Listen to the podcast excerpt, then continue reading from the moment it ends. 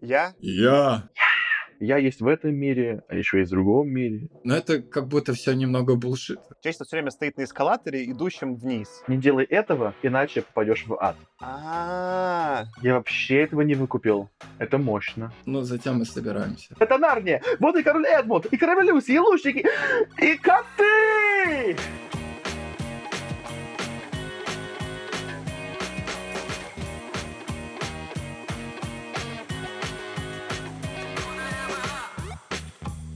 Всем привет, всем привет, всем приветище! С вами «Худо не было» подкаст, возможно, самый лучший подкаст про научную фантастику в русскоязычном интернете.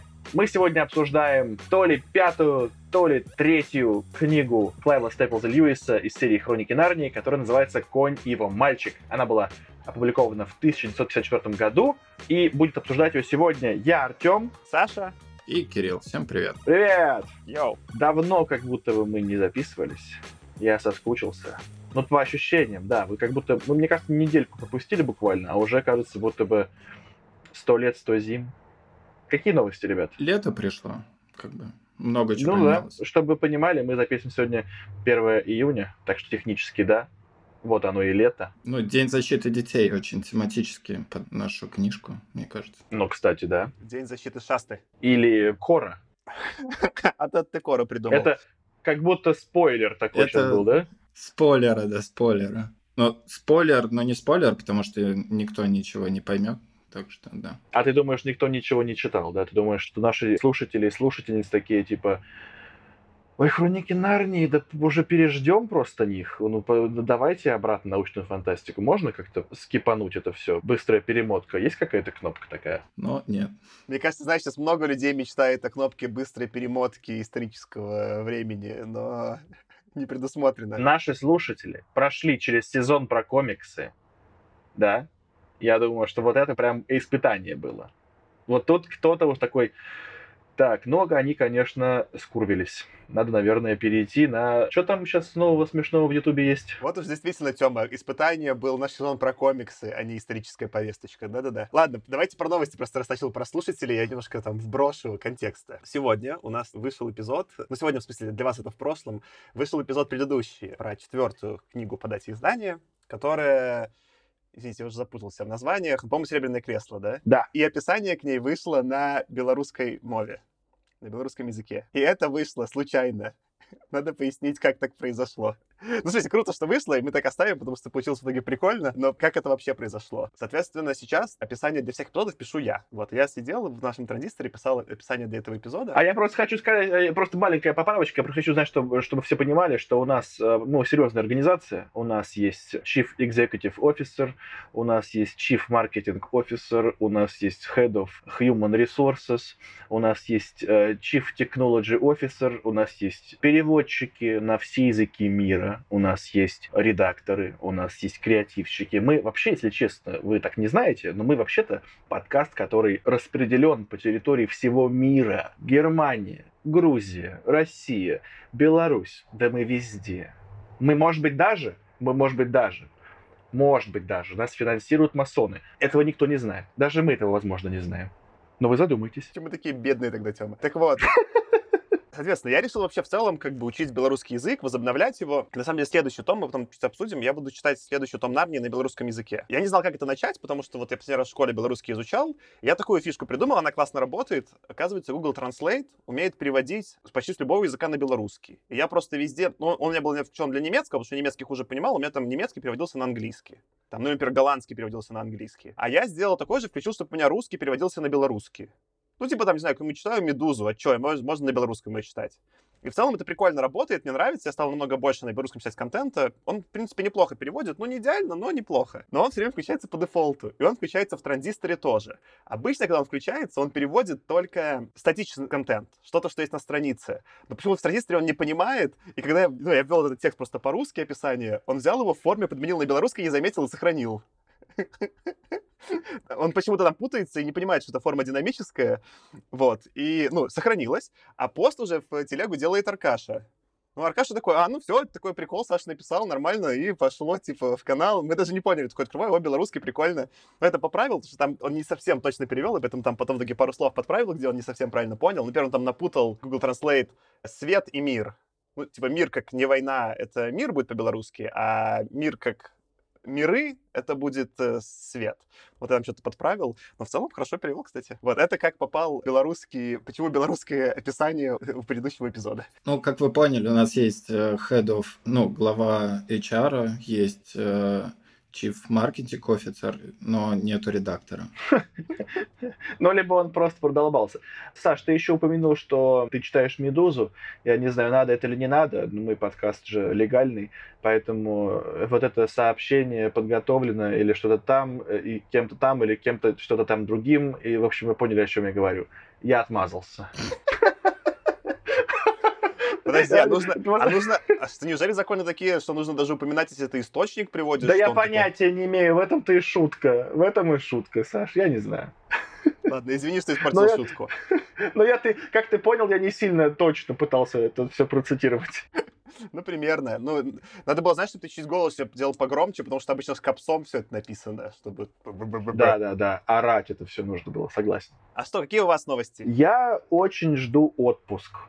У меня в июне аж два небольших отпуска. Я поеду в Петербург на забег ночной по Петербургу.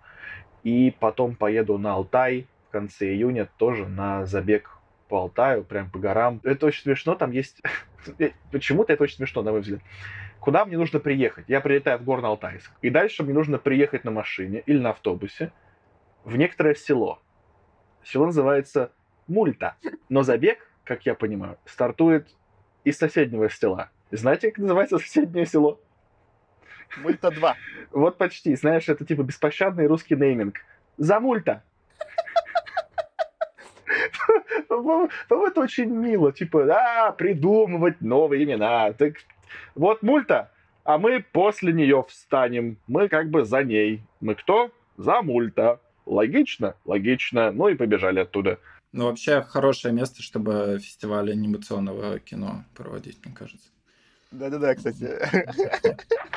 Я еще сейчас немножко меняю работу и подавался в разные места, и мне пришел офер из Эмиратов. И там забавно, что они с оффером сразу прислали политику по соцмедиа. И там, в частности, говорится, что, во-первых, нельзя постить фоточки с бухлом, а во-вторых, нельзя плохо отзываться об эмире, об главе Эмирата. Я такой, м-м", сразу задали рамочки, чтобы так это. Ну хотя бы прямолинейно, вот это нельзя. И чего, ты примешь этот офер, ты не знаешь уже? Просто, ты что, у меня просто получается, что я один могу остаться в России. Мне страшно.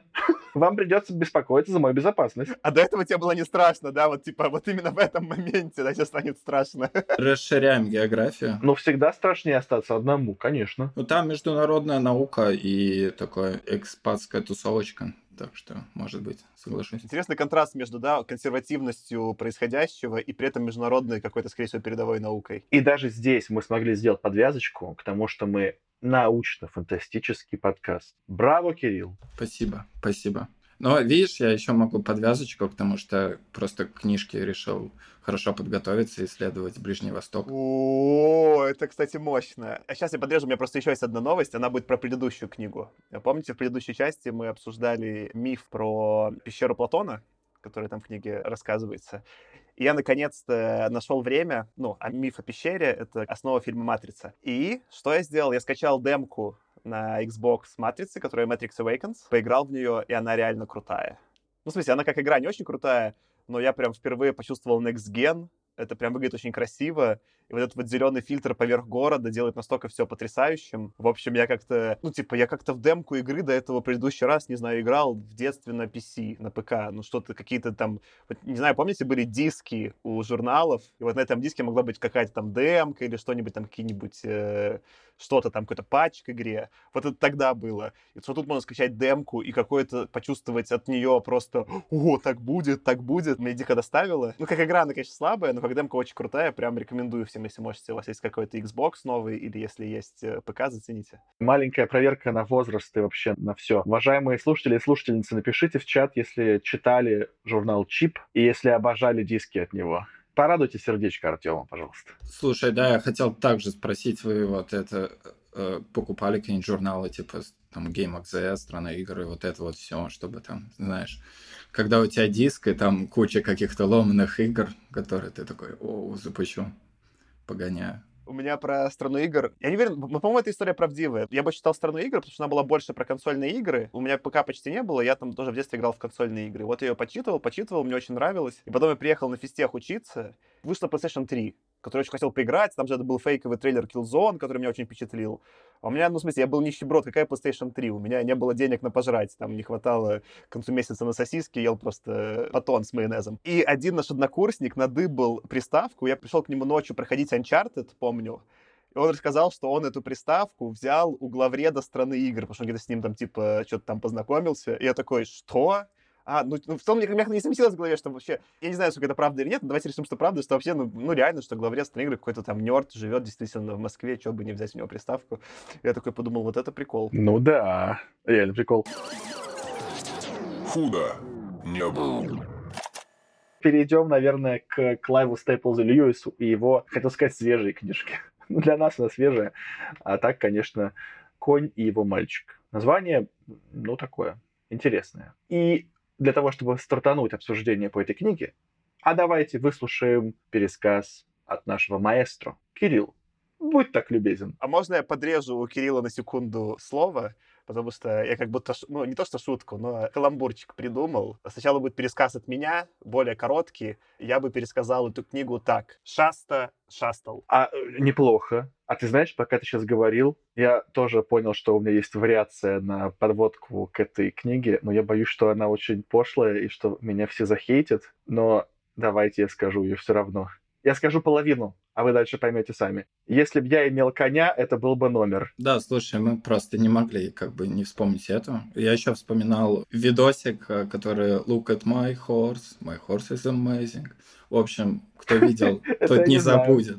Ну, да, посмотришь потом и не сможешь забыть ближайшие лет 20. Э, да, собственно, книги. Еще интересный факт, что ты сказал, что название такое необычное, и, в принципе, Клайв Льюис изначально даже думал про другое, и там были названия, что это Нарния и Север, и вот это вот все. Но перебрал несколько, остановился на этом, которое такое довольно провокационное, потому что, ну, цепляет сразу взгляд. О чем идет речь в книжке? Это первый спин вообще в серии, то есть, по сути, мы отклоняемся от вот этой структуры, что дети из Англии через шкаф или картину попадают в Нарнию, она скорее рассказывает историю такого условно второстепенного в определенном смысле персонажа в моменте между первой и второй книжками, которые вышли. Действие происходит в атмосфере такого Ближнего Востока, в стране Тархистан, которая находится где-то на юге от Нарнии. И главный герой — это Шаста, который начинает как сын рыбака, но он сразу понимает, что он не сын, и вообще его очень тянет на север, он смотрит за холм, ему туда хочется и тянет. И в один вечер в их дом приходит какой-то богатый наездник, который уговаривает э, вот приемного отца Шасты продать собственного мальчика в рабство, и мальчик решает сбежать. И тут выясняется номер, собственно, что конь у этого богатого чиновника говорящий, хотя и не признается, соответственно, мы понимаем, что из Нарнии, и они решают бежать вместе, как бы спасать. По ходу они встречают э, другую интересную парочку, тоже с говорящим конем, женщиной, и тоже говорящей девушкой, что неудивительно, которая сбегает от того, что ее 14-летнюю примерно отдали замуж за очень пожилого чиновника другого. И они вместе, собственно, бегут через э, столицу Тырхистана, в этот момент э, идет параллельная линия про то, что принцесса Сьюзи пытается, думает, по крайней мере, заключить э, такой брак э, государственный в определенном смысле с принцем Тархистана, которого Рабашат зовут, но он ей не нравится, они сбегают, нарницы, и Рабашат решает идти войной на север.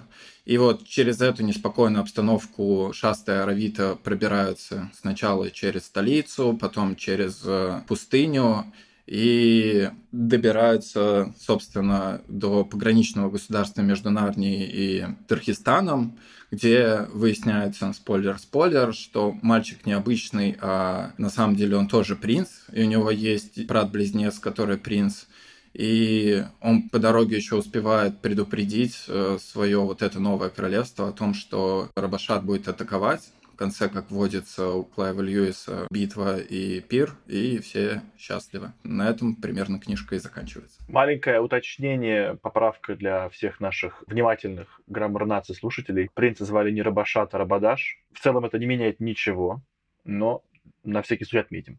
А также отметим, что Кирилл настолько сжился уже с историей, что королева Сьюзен у него уже просто Сьюзи. Подружечка. Сьюзи, Сьюзи, а принеси, пожалуйста, кофе.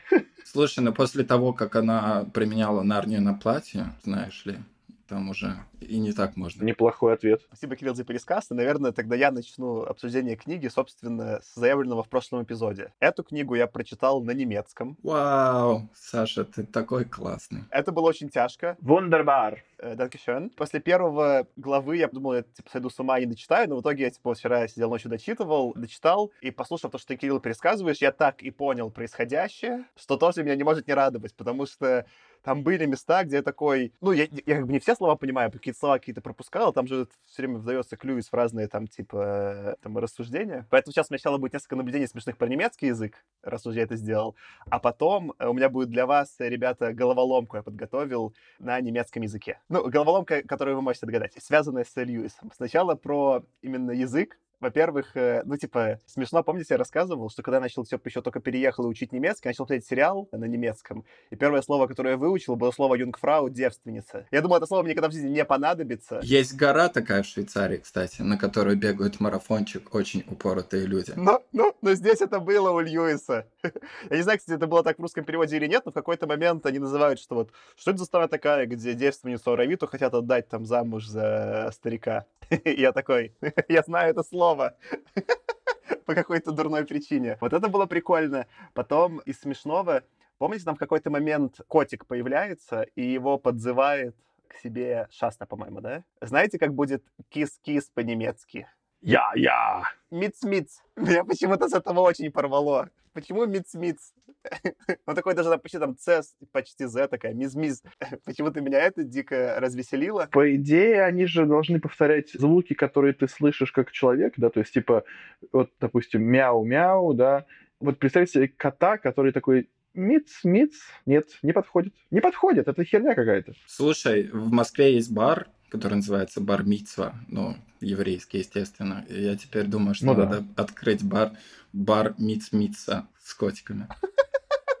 Нормальный, с кошаком на вывеске. Потом из смешного я постил у себя в канале это я не смогу никак, это могу голосом рассказать, что я не знаю, так во всей ли немецкой типографике, но они использовали для обозначения прямой речи тоже такие кавычки-елочки, как в русском, да, только они были переменены местами. То есть сначала было всегда закрывающее, а потом, наоборот, открывающее. Они как бы стрелочками внутрь фразы указывали, и меня это дико подрывало всю книгу. Я просто подумал, что они такие посмотрели на испанцев с их вот этими вопросительными знаками перевернутыми, такие, мы тоже хотим что-нибудь классное сделать с типографией. Но прикольно, что про испанцев многие знают, да, что у них вот эти перевернутые восклицательные знаки, а про немцев я такого никогда не слышал. Прикольно. Я не понял, кстати, типа, видите, что одна книжка на немецком, я в учебниках такого не видел. Я так и не понял, это просто какой-то так прикол для этого издания. Но я просто купил в Kindle официальное немецкое издание поэтому я даже не знаю, насколько это репрезентативно. Ну вот на какой-нибудь следующей книжке узнаю. Потом было смешное, помните, в какой-то момент там ваза бьется, когда залазит э, принц к шасте. Я открыл русский перевод, и вот, немецкий мне просто продал, такой, что? Я открыл русский, в русском просто там разбили вазу на мелкие кусочки, что-то такое. Я точно русский не выписал, ну там что-то было про кусочки, да? А в немецком уточнено, что это разбита, ваза разбилась на примерно 30 кусочков. И там прям цифра 30 присутствует рядом с словом «примерно». Я такой, что за точность? Это over 9000, скорее всего. Типа, знаешь, такое. Один, два, три, тридцать много. Вот так вот. Драйсиш. Драйсиш, все правильно. И сейчас смешное наблюдение про немецкий, что там была фраза «Leichter gesagt als getan, Schwester», что переводится дословно как легче сказать, чем сделать. Прям дословно. Ну, что вот как эта поговорка в русском, она есть так и в немецком. Один в один, такое прикольно. Худо не было. Но теперь переходим к для вас загадкам, мои дорогие. Давай. Это же Льюис, и в этом томе он, как э, старый добрый Льюис, продолжает выдавать всякого ну, я назвал это, это иногда афоризмы, а иногда пословицы поговорки. Там много таких присутствовало в одну или в два предложения, таких вот классических афоризмов. Так вот, я выписал некоторые из них на немецком, я вам буду их читать, а вы попробуйте вспомнить, ну, типа, сможете угадать, какой это был афоризм на русском. Ну, или можете назвать любой, который вам помнится, и проверим, хоть раз попадем или нет э, в случайный перевод. Афоризмы, которые я выписал. Leicht hinein, aber nicht leicht hinaus. Der Hummer im Hummertopf sagte. Легче типа войти, но сложнее выйти. Да-да-да. А вот дальше я не понял.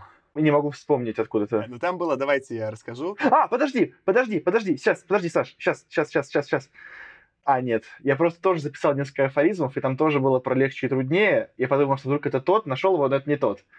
Там у меня было про... Подожди, не попадери, это оставим. Все, хорошо, хорошо, хорошо. Еще появится. А ты, Кирилл, у тебя была какая-то гипотеза? Не, я просто хотел сказать, что как человек, который с нулевым пониманием немецкого, я такой могу просто рандомные штуки из книги говорить. Так, а, давай, об этом и смешно. А повтори второе предложение. Так, само предложение «Leicht hinein, aber nicht leicht hinaus, wie der Hummer im Hummertopf sagte». Закта это говорить, по-моему? За... э, Нет. Блин, ну ты, Тёма, ты, ты что, ты немецкий учил? Ты прям такой пытаешься... Я думал, что будет прикол, вы примерно по длине вы пытаетесь угадать, ты такой прям пытаешься Ну, раскусить. я учил в школе, да. Да, я в школе, А, в ну да, нет, не в школе, в смысле, в, уни- в универе я что-то чуть учил.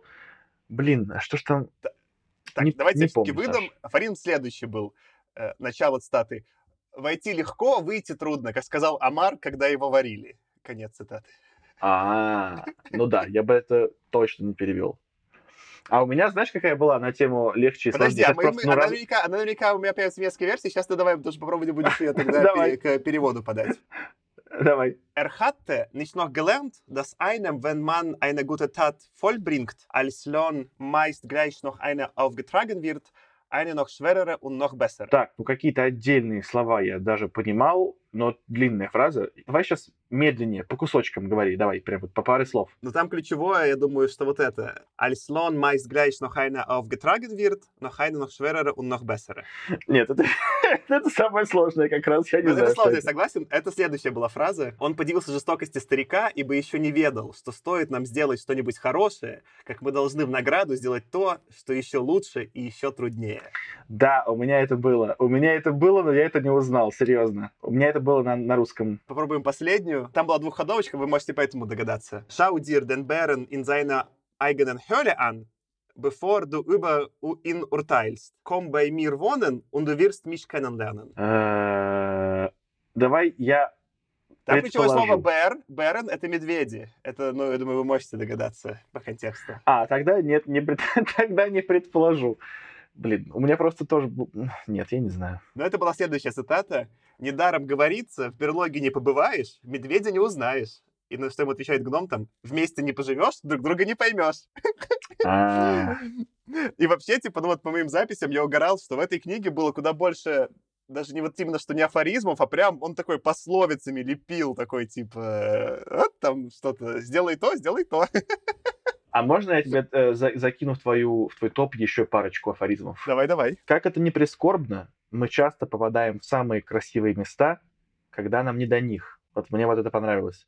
А, так, и сейчас еще одна, которую я думал, что узнала, это на самом деле была не она. Я вот эту фразу, которую я принес, я тоже выписал, она просто была сложнее. Там прикольно, что в немецком переводе немножко по-другому звучит, и, скорее всего, он звучит по-английски так. Там не просто попадаем, а там именно что приключения. Что часто, когда у нас приключения, мы не заметим классные места, потому что дела. Это даже еще Ага. более тонко по контексту. Так, вторая фраза. Ну, там маленькая, то, что было до этого, что сердце ушастый упало, он знал, что бежать не может. И дальше то Он подивился жестокости старика, ибо еще не ведал, что стоит... А, подожди, так это что, что ты сказал как раз-таки? Да. Так она была у меня, получается. А я почему думал, что у меня другая была? Занервничал, Офигеть. занервничал, Артем. У тебя она была выписана, сто процентов. Я думал, у меня другая. Ну все, получается, вот мы выписали с тобой одну и ту же цитату. Там еще была одна, которая мне понравилась. Я не буду читать по-немецки, я на русском выписал. Она тоже была хорошая. Начало цитаты. На самом деле же лошади скорее полагали, что быстрее скакать не могут, а это не совсем одно и то же. Конец цитаты. Меня эта фраза выбесила. Мы как будто сейчас начали разбирать цитаты. Ну, ну давайте разбирать цитаты. Значит, мне показалось, что вот эта фраза, она очень патерналистская. что ты такой как бы говоришь, ну вот если убрать ее от лошадей, то просто, что у тебя вот есть какой-то там человек или ребенок, который думает, что он устал, например, а ты ему просто патерналистски, это то, про что ты, Саша, ты раньше говорил в прошлых эпизодах, про патернализм, что ты говоришь, да ты думаешь, что устал, мне лучше понятно, что там, ты устал или не устал. Мне, Клайву Льюису, лучше видно, что лошади на самом деле просто думают, что устали. С другой стороны, может быть, он тут имеет в виду, что типа у всех есть скрытый резерв, как бы это хорошо, да, это положительный месседж, что ты можешь скрытые ресурсы найти. И есть бесконечное количество блогеров, особенно фитнес-блогеров, которые как раз-таки поддерживают эту технику. Есть, э, господи, как его зовут? Такой чернокожий чувак, который был довольно-таки толстым и подготовился к зачислению в какую-то военную академию США. Гоггинс. Это чувак, который там, ну, грубо говоря, повернулся на том, что он хочет поступить в военную какую-то академию, и в день терял килограмм веса. Ну, то я сейчас очень упростил. Можно плохую шутку, что Гогин и его брат Гога был бы брат-близнец. Ладно, извините. А, потому что они принцы из Ирландии. Принцы в Ирландии. Я тебя понял. Хорошая шутка. Только если ты знаешь контекст Нарнии. Вот в остальном плохая шутка. Ну вот. И, возможно, мораль в том, что да, у тебя есть скрытые резервы. Но звучало это очень патерналистски, мне прям не понравилась эта фраза. Слушай, про Гогинза, они там вроде друзья еще с Джо Роганом, который этот самый вообще известный подкастер, и Джо Роган что-то рассказывал историю, как они устраивали соревнования, кто больше минут в день будет на пульсе выше 180. И, ну, пульс 180 примерно вообще потолок. И они в какой-то момент вообще типа по 6-8 часов в день на таком пульсе существовали. Короче, эти люди вообще очень киборги какие-то. Возвращаясь к Нарнии и этому эпизоду, это же очень важный вообще эпизод, потому что если ты вспомнишь, там к чему это подводили, что этот э, конь и Гого, он такой, я не могу бежать быстрее, а потом появляется Аслан и такой, нет, ты можешь. И как лев их гонит, да, и я про это тоже такой думал, что происходит, почему как бы Аслан э, пытается помочь таким странным способом, как бы их пугает и разгоняет.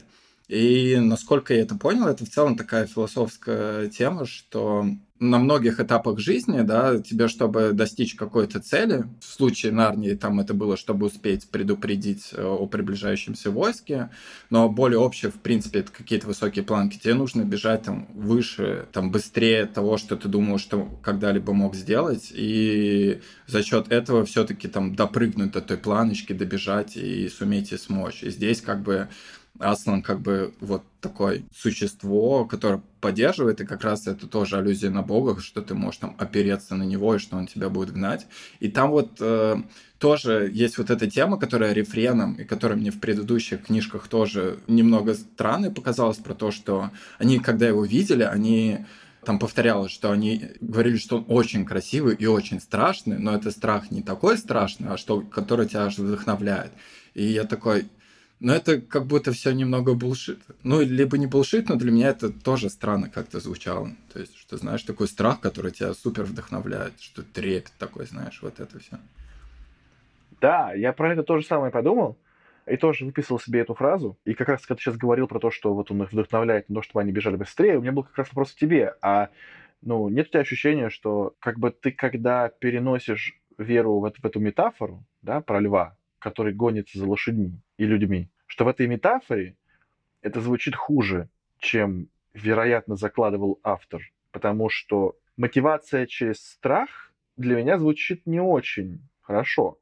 Она может быть очень действенна, но как нотация в сказке почему-то звучит довольно-таки спорно. Ну, тут можно вспомнить как бы угрозы адом, ну, как бы грубо говоря, да, то есть и в определенном смысле именно вот э, в христианской этой всей логике, в принципе, ну, это как бы нормально. Ну, то есть, что есть э, какая-то мотивация от негативного, что есть какое-то там плохое место, плохое состояние, и это состояние там заставляет тебя двигаться и делать там. Можно обсуждать, это там хорошо или плохо, но вот как бы такой подход, он как бы есть. Ну, наверное, продолжая то, что я говорил в прошлый раз, про то, что когда у тебя есть негативная мотивация и позитивная мотивация, ну, например, вот я там говорил, что негативная мотивация, это типа, вот как ты сейчас сказал, Кирилл, не делай этого, иначе попадешь в ад. А позитивная мотивация это что делай, э, ну, вот так вот, потому что это улучшит твою жизнь и улучшит жизнь всех вокруг, потому что вот так прекрасно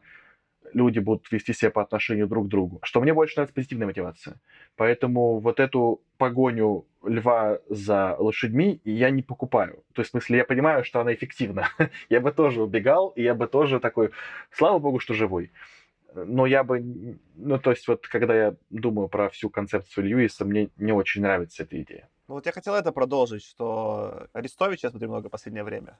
И он там же часто, он такой, такой около религиозный чувак, он все время использует какие-то религиозные метафоры. И там есть хорошая метафора, он говорит, что человек единственное существо, которое не может стоять на месте. Что, типа, главный враг человека — это скорее там время и его там, как бы, да, темные стороны. И он использует такую метафору, что человечество все время стоит на эскалаторе, идущем вниз. И тебе нужно все время делать активную работу, чтобы просто, не знаю, там, остаться на месте и не стать, э, там, типа, злым, плохим человеком. Ну, там, неважно, как, как это оценить, да. Но Льюис тут же идет на следующий шаг. Наши герои не стоят на месте, ну, типа и Шаста, и Аравита, они же принимают решение вырваться из их систему стоев, они уже преодолевают для этого трудности, куда больше, чем там какие-либо другие вообще герои из присутствующих, да, пока все там просто тусуются, включая Эдмунда и всех остальных, которые неплохо жируют, да, наши герои прям проходят сложные испытания, там, и в пустыне, и там в городе, то есть там, ну, короче, у них сложный путь и так. Их еще поверх этого подгоняет Аслан для каких-то там как будто бы великих целей, но в целом не очень считаясь ни со здоровьем коней, ни наших героев. И это еще более мрачный какой-то, да, что для героев, которые больше всего сделали хорошего в этом мире, к ним больше всего применяется какого-то условно насилия, чтобы они сделали еще больше я не знаю, это прям был для меня такой, не, даже не просто, как ты говоришь, патерналистский момент, а прям стрёмный момент. Там, конечно, он потом редконит, ой, ну там сбежала Аравита, поэтому получила там что-то хлыстом или там плетью, да, по спине там ее служанка, и вот поэтому он поцарапал ей спину, что ничего такого. Но это, это конечно, красивый ход э, редкон сделать, но так-то не объясняет ничего. Не, ну слушай, это второй, другой тоже важный момент, и вторая важная тема, которая, мне кажется, отдельно идет. Это про, ну, можно сказать, преступление, наказание, про то, что ты в определенном смысле должен, можно сказать, искупить грехи, да, потому что там два момента было таких, что, во-первых, Аслан вот э, царапнул Равиту за то, что та подставила служанку. То есть, да, когда она там, э, напомню, сбегала из дворца, она всем сказала, что она там на три дня едет в какой-то лес, должна была уехать со служанкой. А в итоге, когда обнаружили, что она просто сбежала, служанки там отсыпали плетей, и Аслан говорит, ну, у тебя, конечно, была мотивация, но ты человеку сделала плохо. Вот, и это тебе как э, такой урок. И второй похожий урок был, что когда Шаста ждал на кладбище, он там встречает вот этого котика. И котик в какой-то момент его тоже царапает. Вот, котик, спойлер, тоже был Аслан. И он его царапает за то, что Шаста сказал, что он кидался камнями в кошек. Потому что он как э, ребенок, опять-таки, который находится в какой-то такой стрёмной ситуации, он иногда может перекладывать вот эту агрессию там на каких-то даже зверей, да, то есть такая компенсация. И он его царапает, тоже как такое определенное наказание и как в определенном смысле искупление. Да? То есть здесь Клайв Льюис э, скорее говорит, что тебе, чтобы двигаться дальше, в определенном смысле нужно там, понести ответственность за свои вот эти действия ты красиво, Кирилл, излагаешь, и в целом там действительно к этому Льюис подводит. Помните, мы на предыдущей книге обсуждали, что более связанность появилась вообще канвы сюжета, что это уже не просто отдельные эпизоды, что есть какая-то просто арка сюжетная у каждого героя. И действительно здесь, скорее, вот сейчас мы дискутируем про то, мы согласны с этой аркой или не согласны, но арка действительно прописана в каком-то виде. Это удачный ход. Но я не купил, в смысле, эту часть. Опять же, тут надо понимать, я не христианин, может, еще в этом дело, что это чисто религиозный какой-то ход, я не знаю. У меня есть вопрос про это там соседний, кстати, если мы с этой темой можем там с нее уже сойти. Там все время, несколько раз был этот момент, где он что-то там начинает рассказывать и говорит, а что, а что было с этим чуваком? Там кто-то спрашивает, он говорит, нет-нет-нет, я тебе не расскажу, каждый может знать только свою историю. И там это три раза в книге повторялось, и я не... это к чему вообще был э, прогон? Ну, это скорее про то, что беспокойся скорее про себя, там, ну, то есть э, твои отношения с Богом у каждого типа свои. Ну, то есть, что ты там не должен переживать про отношения, там, типа, вот Аслана или Бога с другими людьми, сфокусируйся на себе, дружочек. Вот это тоже, по-моему, вот про это было. С другой стороны, он все-таки, он, я имею в виду Аслан, все-таки говорил не только про, ну, не только историю того человека, с которым он разговаривает, там он давал какие-то другие сведения, и, по-моему, на третий раз, когда это все Аслан говорит, я такой уже, подожди, ну хорошо, первые два раза сработали, ты действительно говорил только то, что касалось того человека, но сейчас ты говоришь сначала одно, потом другое. Блин, нет цитаты, но там прям без цитаты, конечно, тупо. Но, короче говоря, он сначала кому-то сказал, что вот, э, это будет так так-то, его спросили, а что будет дальше? Он сказал, нет, только для того, с кем это случится. Но это было нелогично. И вот на третий раз я такой, блин, вот сейчас это не сработало вообще, и я перестал понимать, зачем ты ввел эту механику. Да, у меня вот было как Тёма, такое же ощущение. Я понял твою, Кирилл, метафору, она прикольная, типа, что это метафора именно общения не людей друг с другом про историю, а в смысле именно твоего там общения с Богом, но она как-то очень странно подано и не очень, то есть он действительно, он, он как бы, там все истории поданы как еще развлекательные истории, что это не просто каждый раз Аслан написывает, что вот там, не знаю, изменился человек, или это какая-то притча, да, он такой, ну, что-то там они тусили так, сяк тусили, а потом вот так тусили. А потом такой, а, да, я забыл, это же не про тусовку, вообще она когтями получила, потому что служанку, типа, усыпила. Вот в этом дело. Там какой-то такой чуть-чуть у него проскакивал странный моментик. Ну да, там еще, ну, был связан, наверное, с этим моментом, когда Шаста спрашивает у Аслана, типа, а ты кто такой? И Аслан три раза отвечает, ну, я — это я. Вот, и это как будто... Я тоже не до конца выкупил, про что это. Мне кажется, это что-то про похожее, про то, что такое идентификация какая-то, что ты в определенном смысле принимаешь собственную и так далее. Что ты как будто должен сам доехать, да, да. кто это перед тобой. Да, да, так да, же, абсолютно. как он раньше говорил, что типа я есть в этом мире, а еще есть в другом мире, я тут знаешь меня под этим именем, а там я другое, и ты сам поймешь, а теперь это я, это я. Как бы ты дальше уже должен сам определять как персонаж и как читатель, понял ли ты, кто это. И даже не только понял, принял ли ты, кто это. Я скорее хотел даже на более общую арку выйти, что она как будто немножко еще пересекается же, насколько я себе представляю, с книга «Исход», тоже библейская, про то, как там, откуда из Египта они шли куда-то и, собственно, приходили веру. И, по-моему, здесь тоже очень сильно перекликается. И как раз вот эти какие-то странные испытания не испытания, это как раз там отображение того, как ты через э, ответственность за действие, через э, сложности приходишь в какое-то более хорошее состояние и на многие вещи можно смотреть вот через, наверное, эту призму. Ну, в целом, да. Тут в буквальном смысле каждая книга — это описание прям напрямую пути, когда кто-то куда-то идет, с ним переключаются приключения, которые приключают приключения, ага, которые там меняют его эмоционально и с точки зрения веры, и персонажи приходят, ну, как бы к какой-то вере, к той или иной, там, да, что они ну, приходят к аслам. То есть, по сути, каждая книга по методологии, как бы, она одинаковая, тут только детали имеют место.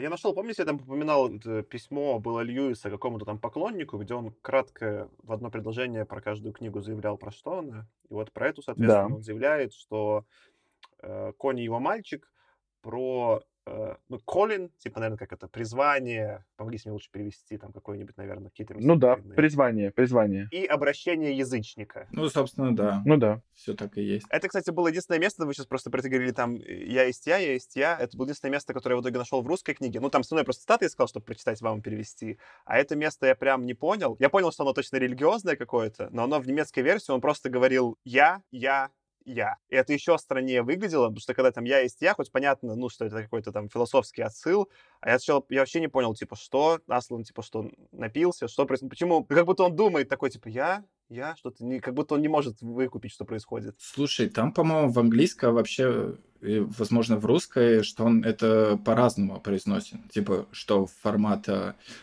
первым просто говорит, второй там какой-то очень такой патерналистский громкий голос, а третий это шепот, это тоже как бы явная ссылка к Святой Троице, типа то, что там Сын, Отец и Святой Дух. А. Ого! Я вообще этого не выкупил. Это мощно. Ну, затем мы собираемся. Подожди, подожди, подожди, нам надо разыграть тогда про лям. Я? Я. Ну, похож.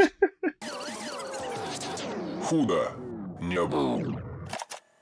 Слушайте, ну ладно, хорошо, серьезные темы, серьезные темы, все понятно, но вы же понимаете, что я разочарован. Вы же понимаете, что я, ну, как бы, я Ты недоволен. не узнал главного, да? Да, я не узнал главного. Я ждал всю книгу, я даже выписал на немецком часть цитат. Ну, во-первых, это было, кстати, очень удобно на немецком. Я столько слов про еду выучил. Там он продолжает всю эту свою тему про перечисление разной еды. Я такой, о, как хорошо, мой словарный запас про еду сейчас усилится, я выучу много новых слов. И там даже появляются кентавры. И я такой, ну, ну, давайте, давайте. Но нет, но мне тоже понравилось, что, по крайней мере, у Льюиса есть какая-то тоже фиксация на еде, и более того, она не просто, что он ее вплетает в сюжет, а он вот пишет какую-то часть, и потом в скобочки дописывает про еду. То есть он такой, так, ну, по действию понятно, но надо конкретизировать все-таки, что они ели, потому что без этого картинка будет неполная. И поэтому вот такая была цитата. Завтрак подали на террасе, скобочки. То были холодная дичь, пирог, вино и сыр. Скобочка закрывается. Когда все еще ели, король Лум нахмурился и сказал, и дальше бла-бла-бла. Ну, то есть холодная дичь, пирог, вино и сыр. Вообще, вино и сыр — это в целом, кажется, его прям любимая еда. И я могу понять его. Я плюсуюсь, если честно. Я думал со всеми этими там... Там несколько раз такое, где он скобочка, там еще что-то потом про завтрак такой тоже упоминал, еще что-то. И я подумал, мне почему-то сцена визуализировалась как в английской версии Шерлока с Камбербэтчем, что как будто происходит какая-то сцена, а потом начинает вся еда на столе, типа, титрами подписываться, потому что не может, ну, типа, какое-то обсессивно-компульсивное у Льюиса, он такой, так надо назвать, пам-пам-пам, так я назвал всю еду, теперь мы продолжаем. Еще, конечно, такой фудблогер пропал просто. Клайв Льюис бы мог для фишек обзорчики писать. Просто, ну, отлично. Там был смешной еще момент с этой едой, ну, потому что я ее переводил, немножко там смотрел что, и там в какой-то момент они пришли как раз-таки к говорящим животным, по-моему, в саму Нарнию, и их ведут кушать. Кто там, если там бобры, кролики, я забыл, кто там. Короче, какие-то животные ведут их кушать вместе с гномами, что ли, да? И я потом посмотрел, в русской версии они там просто кушают что-то там, грибочки, кашу и еще что-то. А что меня рубануло, типа, в немецкой версии, их животные кормили там тоже грибочками, что-то там кашей и беконом. Я такой, это как вообще? Почему? То есть свинья не как бы, ну, это же не кролик бегающий там или кто-то, мы не олень, бекон можно. Да, ну и раз мы уже заговорили про бекон, интересная же тема, что он описывает Ближний Восток, где Клайв Льюис ни разу не был. И в частности, у части там мусульманских читателей подгорало, потому что описывается, ну, явно как бы такой Турхистан, в довольно негативном ключе, такой типа вот, земля рабов и вот это все. Но что интересно, он это делал так опять-таки, не со злого умысла, потому что все свое знание он э, черпал из «Тысячи одной ночи». Клайв Льюис прям заботал, нормально почитал. И, в принципе, описание, которое здесь есть, оно совпадает, потому что просто... Ну, сказки же, они изначально такие очень выкручены по архетипам и по всему. Я думаю, я поэтому смог на немецком прочитать. Я тоже про это думал, что в итоге я прочитал, и я много очень слов не знал, особенно когда он вдавался во все эти описания, но я в целом общую канву сюжета очень легко выкупал. Слишком легко для моего уровня немецкого, не совпадающего с книгой. И я думал про то, насколько видно, насколько она архетипичная. Это на самом деле было видно и в предыдущем, когда вот,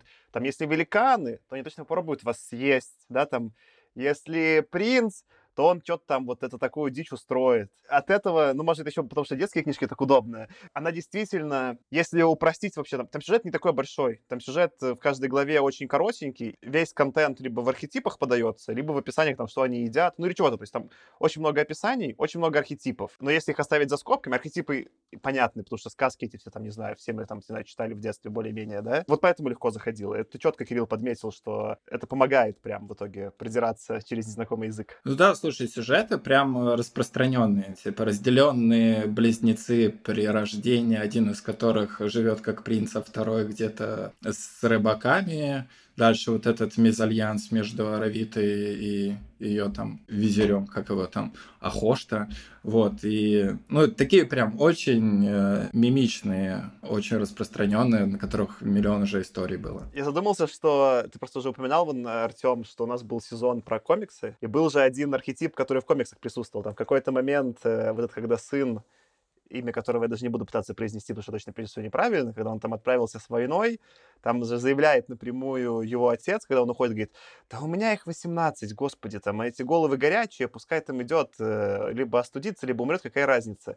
И это же один в один было в East of West, Восток-Запад. Помните, там же вот в этом их, которое было нефтяное афроамериканское королевство, там же тоже было, они там чуть ли не по номерам были все эти дети, он такой, да-да-да, этот пускай идет там э, остудиться. Это же прям такое архетипичное повествование. Вот, я просто думал, что, в принципе, по сказкам изучать страну довольно плохо, потому что если ты вспомнишь тоже наши какие-то сказки, и особенно если вспомнишь сказки какие-нибудь Грим, то там, знаешь, кто-то кого-то ест, там, темный лес, кто-то кого-то порезал, сразу мачеха это не очень хороший персонаж, ну и так далее. И у тебя такая странная картинка бы сложилась там о Европе или в России, что там хлеб по дорогам катается. Клайв Льюис молодец, что с одной стороны поднял все это, но с другой стороны можно было бы тоже поизучать про Ближний Восток. Про архетипы хочу вкинуть вам э, приколюху. Значит, а вы не заметили, что в этой книге была аллюзия, как мне показалось, на комментарий футбольного матча? Нет? Нет. Когда пошла а, атака тархистанцев на А, когда этот типа отшельник там смотрел... Да, да, и, и отшельник смотрит, отшельник смотрит в своем этом пруду и комментирует, что происходит девчонкам. И там типа, знаете, ну, это реально, таранит ворота. Ну и грохот, я думаю, таранят, еще, еще, ни одни ворота не выдержат. Кто же это скачет с горы? Спугнули орлов. Сколько воинов! А, вижу знамя с алым львом, это Нарния! Вот и король Эдмунд, и король Люси, и лучники, и коты! Ну, и коты, это типа гол, понимаете, да?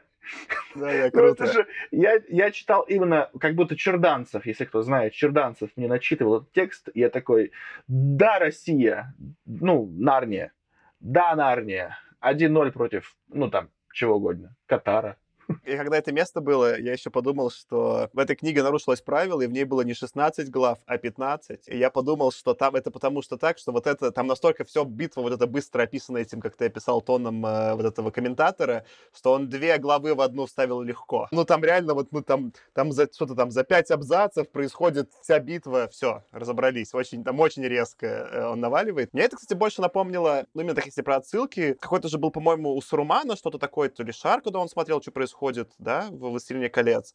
И в целом видно, что вот эта книга по формату, наиболее похоже на что-то типа «Игры престолов» или «Властелина колец». Я даже написал такой типа «Властелин колец для маленьких» или «Игра престолов для маленьких». Ну, на «Игру престолов» больше скорее по сеттингу вот этому, как в каком там пятом сезоне было, когда там приезжали эти там, я забыл, как их звали, которого играл э, Мандалорец, нет? Там не было чувака, который Мандалорца играет? Был, я был. Все, все путаю? Который... Ну вот что-то такое же, да? Такое... Смерть этого Мандалорца была одним из э, самых э, тяжелых для меня эпизодов в «Игре престолов». Ну вот э, та- такая же примерно по духу эта книга, так если задуматься, да, только как бы никто не умирает, а там, ну, достается висеть смешной на крюке, но в целом, да, по духу очень похоже.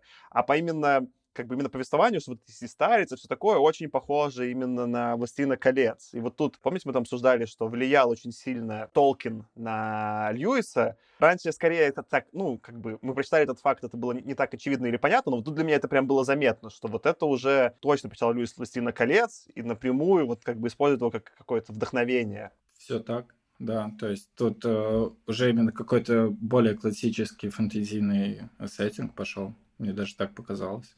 Хотя до драконов пока не добрались. Худо не было.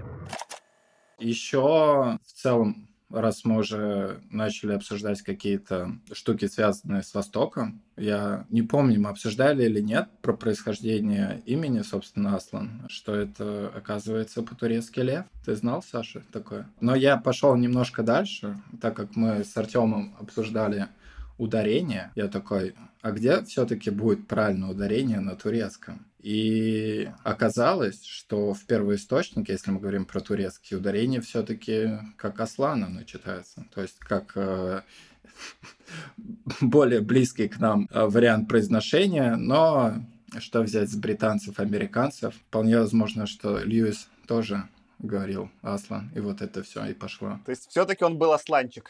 Ну, нормально. Должен был быть. Ну, то есть, если лев по-турецки, то он Аслан все же. Ну, я как раз вспоминал, что знаю футболиста а, Алан Загоев, по-моему, звали. Думаю, Алан, Аслан, ну, просто букву добавили. Типа, это же наверняка какие-то родственные имена. А потом вы говорите Аслан. Я такой, блин, непонятно. Но я склоняюсь к тому, как э, в экранизации было. То есть э, в экранизации они говорили Аслан. И я думал, что они поботали первоисточникой традиции. Ну, когда я был э, в Америке, то меня тоже называли не Артем, а Артем.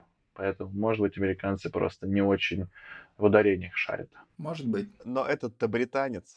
Слушайте, про британца нашего, раз уж просто мы тут зацепились именно за реальную сторону составляющего. Опять же, несколько раз до этого я там упоминал, что в сексизме обвиняли нашего господина Льюиса. И до этого я скорее мог это сквозь пальцы пропустить с поправкой на время, с поправкой, что книга детская. Ну, в общем, там, добавив все если, я все-таки как это, белый цисгендерный мужчина, я при желании мог считать, что там сексизма нет. Но в этой книге, ну, все, ну, типа, он прям посыпался, и там была фраза, я прям даже прочитаю, если на русском я нашел. Начало цитаты. «Где королева Сьюзен?» — спросил Шаста. «Кэр Паравелли», — ответил Корин. «Люси у нас не хуже мужчины. Ну, не хуже мальчика. Конец цитаты. Ну, это ж прям дичь. Я готов докинуть. Я до записи говорил, что у меня тоже есть одна фраза, которую я не могу сейчас найти, потому что у меня приложение почему-то поломалось, читалка, я не могу найти.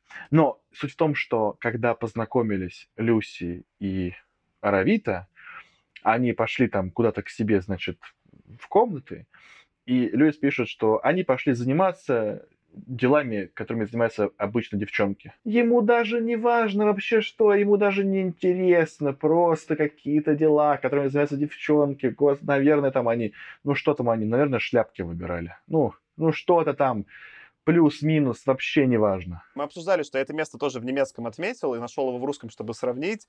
В немецком было чуть подробнее. Там заявлено, что девчонки пошли куда-то там в будуар еще добавлено. Ну, в смысле, не то, что... Как, это все еще продолжает э, твою теорию, тема про жесткий какой-то сексизм неинтересный, да? Но слово внезапно в немецком тексте появляется слово будуар французское. Такой, ну, вот такие. Вот чем занимаются девчонки? Ну, идут в будуар заниматься девичьими делами. Jump to my jaguar. Но я, я, я тут хочу в защиту Льюиса, наоборот. Ты сказал, что не хуже мальчишки, но нужно мне кажется, что Люся в тот момент, они еще все достаточно молодые. То есть она сама по себе молодая, может быть, поэтому было. С другой стороны, именно в этой книжке он э, немного исправляется в том смысле, что он противостоит какому-то, знаешь, вот это абьюзерскому отношению от э, в том смысле, что тот вообще такой, как, ну, плохой персонаж, и который такой говорит, ну, она уехала, но сейчас ее верну, она полюбит просто. Ну чё, ничего не останется. Вот, а потом он прилетает. Так что здесь Льюис исправился. И похожая была эта тема с э, тем, что у нас, собственно, есть Аравита, у которой такой очень сильный мезальянс, э, про который она понимает и говорит, это ненормально, и, собственно, мы скорее сочувствуем ей, и в этом смысле Льюис так подисправился, на мой взгляд. Ну, похоже, Кирилл, что ты скорее оправдываешь его косяк его чуть меньшим косяком. Ты говоришь, вот это было очень плохо, а вот это чуть менее плохо. Ну, вот так звучит. Эй, hey, ну главная динамика, подожди, ну. а, ну окей, тренд. То есть э, жил бы сейчас Льюис, он вообще бы топил за равноправие, и вообще все было четенько. Возможно, даже бы сидел в Твиттере, да. Я, кстати, думаю, у Льюиса был бы королевский Твиттер. Королевский, вы поняли? худо не было. Просто раз ты это, Кирилл, зацепил, давайте на соседнюю тему, придется все-таки политическую повесточку обсудить, да, тут как никуда это. Там было две цитаты, которые я прочитаю, не знаю, будем ли мы их обсуждать, но, в общем, они как-то очень сильно ложатся на текущую политическую ситуацию. Так, опять же, их нашел на русском, чтобы не мучиться больше немецким. Начало цитаты. «Мне кажется, — сказал Эдмунд, — что Тисрок очень мало боится нас. Страна у нас небольшая, владетелям империи не нравятся маленькие страны у их границ. Они хотят победить, поглотить их. Конец цитаты. И второй кусочек. «Все это весьма печально», — сказал Тисрок. «Солнце меня не радует. Сон не освежает при одной только мысли, что Нарния свободна». Конец цитаты. Чем-то очень напоминает то, что происходит сейчас. И в этом смысле имперский мейнсет как это, майнсет как раз-таки современных политиков не понимает. Э, Льюис все время там считает какими-то бюрократами, вот это вот он не выкупает современность, но в данном случае хотя бы корректно трактует намерения империй. Я не понимаю, конечно, в данном случае намекает ли он в том числе, как Англия обращалась там с Ирландией и Шотландией, если на это какой-то толстый намек, и не в контексте, понять сложно. Но читать вот просто... Мы начинали это отчасти, чтобы спрятаться от повесточки, но это просто пересказ текущей исторической повестки один в один. Ну вот я как раз хотел сказать, что мы хотели, правда, в шкафу отсидеться, а оказывается, что Льюис тоже закопал туда, в этот шкаф, довольно много политики. Это важно, сказал, что это про Англию и Ирландию, так как э, Льюис ирландец вообще, и если мы вспомним там всю историю, там еще довольно долго, уже даже после того, как по времени, по таймлайну он написал эту книжку, там были все эти темы с Ирландской республиканской армией, которая там как-то сопротивлялась, и вот это все. То есть вполне возможно, что какой-то такой легкий пичок он вполне мог себе позволить. Пичок — это маленький пич? Нас слушатели ругали даже за слово «пич», а ты уже его даже сделал каким-то уменьшительно-ласкательным. Нам точно прилетит. Тычок, ладно. Давай я добью. Сейчас Кирилл сказал «пичок», я скажу после этого «все будет Украина», Нет, выразив наши политические аффилиации, и все, кто уже как бы получим отписочки. Ой, мне нужен бункер. Сейчас Кирилл еще в Эмираты свалит, я буду, видимо, в бункере писаться. Ну ладно принципе, где наш не пропадал, поэтому я оптимистичен. Э, ну, давайте немножко скрашу как бы грустность повесточки. Ну, просто это, нельзя было не отметить, несмотря на, на то, как мы немножко там старались избегать, что к сожалению, слишком повторяет текущие исторические реалии. Что в более позитивный ключ, мой главный тейк, мой главный понимание, как бы, и оценка Льюиса. Помните, я как-то пытался сравнивать его с комиксами и фильмами Марвел? И вот э, на этой книге у меня окончательно просто вот, ну, метафора один в один сложилась. Как выглядят фильмы Марвел, да? Это бесконечный сериал, как выглядят э, книжки Льюиса. Это бесконечный сериал, причем там какого-то вводят персонажа, и потом уже про него отдельный фильм, еще отдельный. Вот они также все взаимосвязаны. Чем хороши фильмы Марвел? В них какие-то прикольные взаимодействия персонажей, прикольные сцены, как и здесь, да, там, не знаю, сцена в пустыне, сцена там в городе, ну, типа, реально же и персонажи прикольно введены. Чем плохие фильмы Марвел? В них всегда в конце одинаковая, отвратительная, ну, третий акт всегда отвратительный. Там всегда одинаковая битва, драка, CG, двух чуваков, обычно мужчин, они кто-то дерутся, кто-то один из них умирает. Так и каждая книга, ну, кроме одной там, да, каждая книга Льюиса заканчивается этой битвой, ну, типа, ну, ты уже такой просто ждешь, все, вот сейчас будет битва. И вот тут уже, начиная в пятой книге, это, кстати, становится сериалом, потому что, помните, раньше была битва, и конец был очень близок к ней. То есть битва заканчивалась, чуть-чуть описывали пир и концовка. А тут после битвы, по-моему, было еще две главы, и это же чисто сцена после титров. Нам показали, как бы, ну, битву, показали пир, мы посмотрели титры, и нам теперь затравочку еще на какую-то следующую книгу. И тут же, опять же, еще уже ритконы пошли, да, ну, очевидно же, вот помните, мы обсуждали, в каком порядке читать, и есть две школы мысли, либо читать хронологически, потому что как мир сотворялся, да, там, ну, типа, как закончился, либо по мере написания. Почему по мере написания мы выбрали, я себе рад, что мы так выбрали. Действительно, вот эту книгу читать по на самом деле между первой и второй было бы очень странно, потому что он такой, ну, кажется, в первой книге, что Нарния это есть весь мир, там ничего кроме нее нет, какие принцы в пустыне, о чем вообще речь? А тут вообще на полностью серьезных щах, так это же было сам, да-да-да, это вы забыли, вы забыли, так, конечно, там было это все. И, и вот эти редконы просто вообще без каких-либо оправданий, такие крутые, что вот это все начинает вместе собираться. Ну, в общем, я не знаю, я не мог отделаться, что это вот очень похоже на фильмы Марвел по сериальности и структуре. Хорошее замечание, да, Слушай, я тоже очень рад, что мы начали читать именно в порядке написания. Просто очень хорошо видно, как Льюис рос еще. И так как мы в том числе немножко исследователи, то мне кажется, это вот важный тоже аспект, что ты такой видишь, что он сначала просто такой накидал истории, которые как-то склеивались, а теперь он там прям арочку добавил, персонажи чуть-чуть более такие выпуклые, такой класс. Вот, Кирилл, в точку.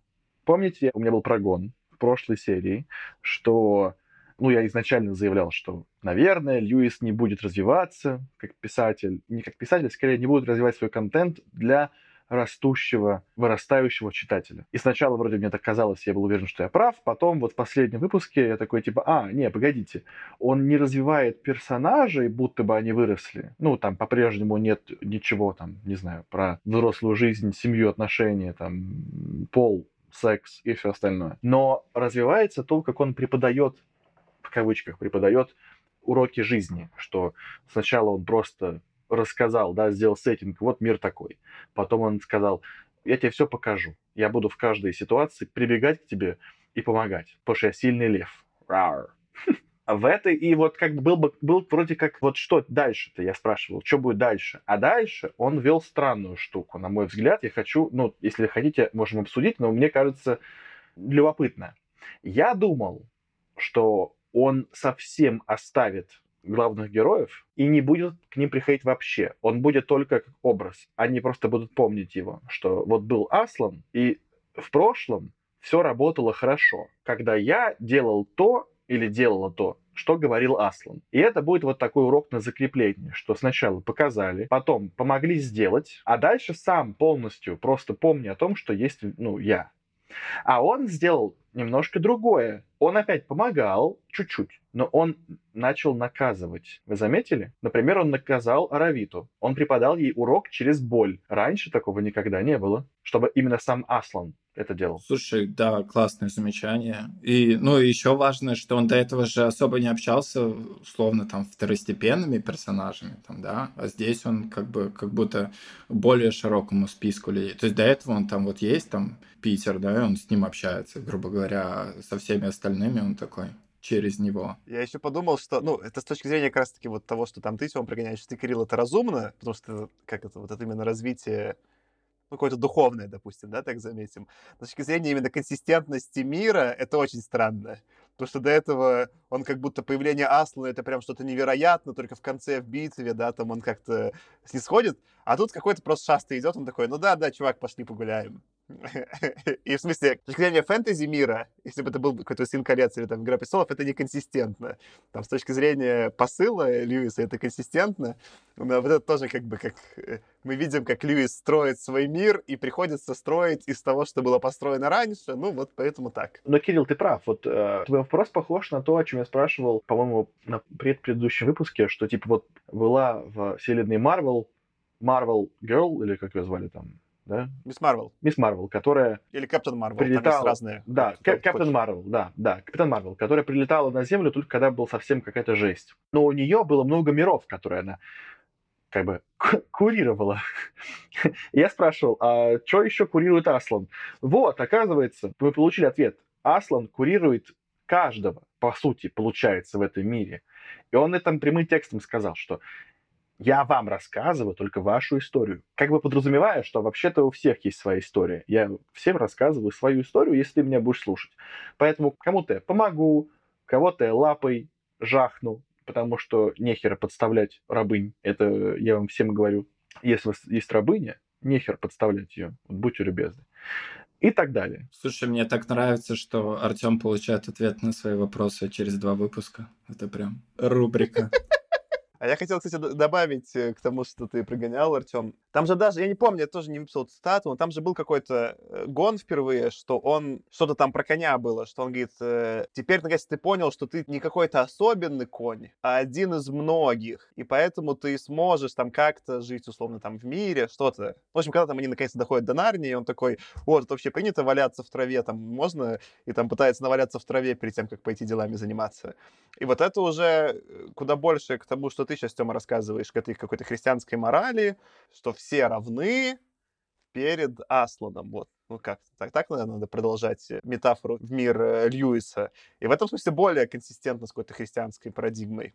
Раньше как бы больше подавалось, что вот есть ребята, у них есть приключения, есть там какие-то второстепенно животные что-то бегают, ну бегают и ладно. В эту же тему, что ты сказал, что тебе на Марвел похоже, а мне эта книжка на Шрека очень напомнила, потому что это принцесса, говорящая четвероногая, и персонаж идут к приключениям. На Шрека похоже смешно, надо тогда представить, что просто осел это вот этот, э, как этот, веслоухий там кто? И Гого. Не-не, не Гого как раз таки, а этот э, принц, это Рабадаша, Рабадаша превратили в осла. Да-да-да. И он стал смешным наконец-то, да? Чтобы у тебя появилось чувство юмора, надо, чтобы тебя превратили в осла. точно. Шрек точно, ну, в мире Нарнии подходит. Я про Марвел думал, что ты помнишь, типа, ты, Тёма, делал какой-то прогноз, у тебя есть ожидание, что вдруг что едят кентавры, мы узнаем подробнее, да?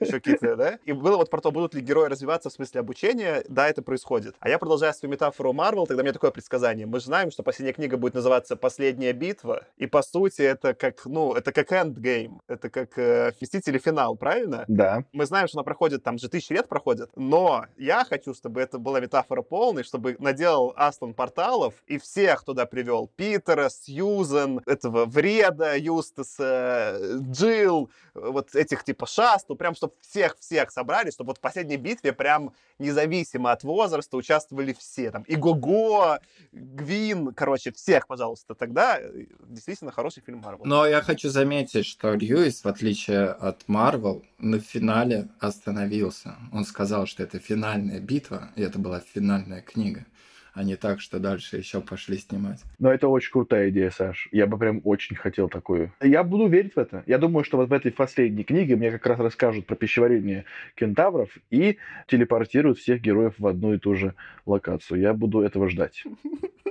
Я для завершения сделаю небольшой блиц. Во-первых, э, вы заметили, что не было репичипа, к сожалению, но был ежик. И Льюис любит животных, и он просто поместил ежика, чтобы ежик был. За это ему плюсик. Подожди, репичипа не было, но я там тоже где-то там отмечал у себя. В какой-то момент упоминает, он что-то говорит там, да это любой сможет, даже говорящая мышь. Там было, ну, типа, не напрямую упоминание репичипа, но как бы для нас, фанатов... Пасхалочка. Пас... Пасхалочка была про репичипа. И мы понимаем, что если бы это услышала реально любая говорящая мышь, она бы тут же вытащила шпагу и вызвала тебя на поединок. Да. Второй момент, что история Кора, это же получается история про короля Севера. Я представлял, как ему все такие, король Севера! Неплохо, неплохо. И последняя штука, что там рассказывается про то, как э, Корин победил э, медведя в 33 раундах. И я представлял, как он идет в лес, встречает дикого медведя, и они такие, ну все, по раундам будете.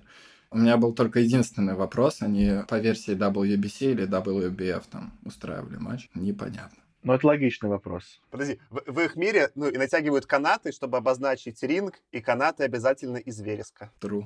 Правда. Да, и они между соснами. Какой интересный мир Нарнии. Худо не было. Давайте какие-то попробуем финальные мысли, финальную оценку книги, что-нибудь заявим в итоге. Как нам? Давайте, давайте. Кто хочет быть э, первым для того, чтобы сказать, как ему в итоге эта книга? Слушай, мне в целом тоже понравилось. Льюис явно развивается. Лично мне предыдущая книжка про то, как они там путешествовали до гигантов, вот это все понравилось больше. И по образу, и какая-то арочка прям более понятно. Но это тоже хорошее, и то, что получился спин и начали вводить каких-то таких вот э, более второстепенных персонажей не из Англии, свежая мысль, и то, что сама Нарния расширилась э, помимо, собственно, страны Нарнии. Хорошо, мне понравилось. Давай я продолжу. В целом, примерно такие же ощущения. Она вот где-то у меня, если бы я рейтинговал их, она действительно получилась похуже, наверное, моей любимой вот «Серебряного кресла» про великанов, но, наверное, получше там э, как бы и Каспина, где они плавали, потому что не такая, типа, скучная. То есть где-то в моем рейтинге я в итоге поставил две звезды на то есть окей на Goodreads, на самом деле две с половиной, то есть где-то посередине между с половиной и три. Опять же, я довольно ставлю жесткие оценки тому, как рекомендует Goodreads. Две — это окей, три — это что там good, 4 что-то там great, там что-то там 5 awesome, там как-то у них также это обозначено. И у меня появилась последняя такая полушутейка. Я понял, почему мне в целом не очень нравится Льюис и Нарния, ну, глобально, да, так я не так уж супер кайфую. Это, ну, мне просто не нравится Нарния как страна, что здесь было наконец-то напрямую написано, какой у них флаг и герб, и он у них, по-моему, что там, на зеленом фоне красный лев. Это, конечно, никуда не годится, такое не могу поддерживать. Вот был бы у них бело-красно-белый какой-нибудь флаг или герб, это было бы круто. Если, например, был красный лев на белом фоне, это было бы хорошо. А на зеленом фоне красный лев, это, конечно, плохо. Ну да, нелогично. По идее, у них раслев должно было быть даже, может быть, красно-оранжевое, и, и страна называется Гриффиндор. Но это все уже не важно.